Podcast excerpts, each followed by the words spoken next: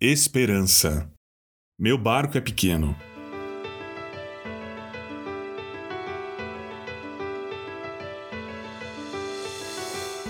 Eu nunca fui a um cruzeiro. Eu nunca naveguei naqueles grandes barcos, como os de filme, apenas em escunas e embarcações pequenas.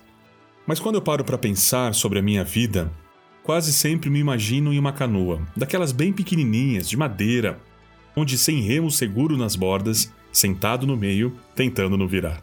O mar, o vento, nesse caso, acabam sendo os acontecimentos e circunstâncias da vida. Eu até sei que esse lance de barco, água e tudo mais soa meio clichê, mas eu sei também que você já deve estar imaginando a cena, não é verdade? Então acrescente nesse cenário ondas gigantes e ventos muito fortes. Ah, lembre-se que eu tô sem remos e adivinha, eu não sei nadar. Eu não sei como foi o ano de 2021 para você. Mas eu confesso que meu ano, ondas gigantes sobrevieram e chacoalharam, tiraram tudo do lugar, me fazendo ver a minha pequenez diante de águas tão densas que bateram sem dó no meu pequeno barco. Eu percebi que sozinho eu não conseguiria equilibrar em meio a esse mar agitado. Não faz muito tempo que eu assisti uma pregação onde um pastor falava sobre perdas, mudanças, dores e o luto. Tal fala me lembrou algo que eu já sabia, porém não estava experimentando de uma forma tão intensa. Pelo menos não em águas tão profundas como estava naquele momento. Jesus nos deixou o Consolador. Eu me lembro da sensação prazerosa de ouvir tal verdade. Como não estava experimentando isso, como não experimentava o consolo de Jesus. Sim, nós temos Consolador. Comecei a buscar na mente algumas qualidades do Espírito Santo. Consolador, aquele que nos traz alegria, aquele que nos traz paz, que nos guia em decisões difíceis, que nos traz à memória a sua palavra, que mostra o pecado, que acalma o coração, que nos dá esperança.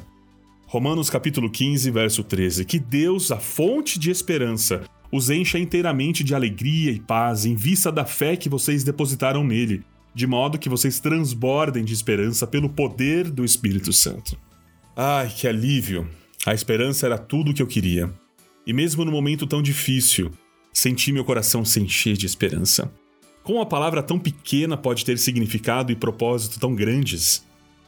Eu nunca estive sozinho. O Espírito Santo sempre esteve no meu barco e é por isso que ele não virou. Por isso eu agradeci, orei, chorei, respirei e corri para o melhor plano de navegação existente na história a Bíblia. A gente tem que parar de dar ouvido aos barulhos das águas, prestando mais atenção no que ele, Jesus, quer e espera de mim com tudo isso. Por isso que um tempo de qualidade, intimidade que nós vivemos com Jesus são os nossos melhores momentos. As ondas são grandes, mas servimos a um Deus infinitamente maior, assim como o seu amor e o seu cuidado. Lembre-se que nós não estamos sozinhos. Temos o Consolador que nos ama e nos quer muito bem.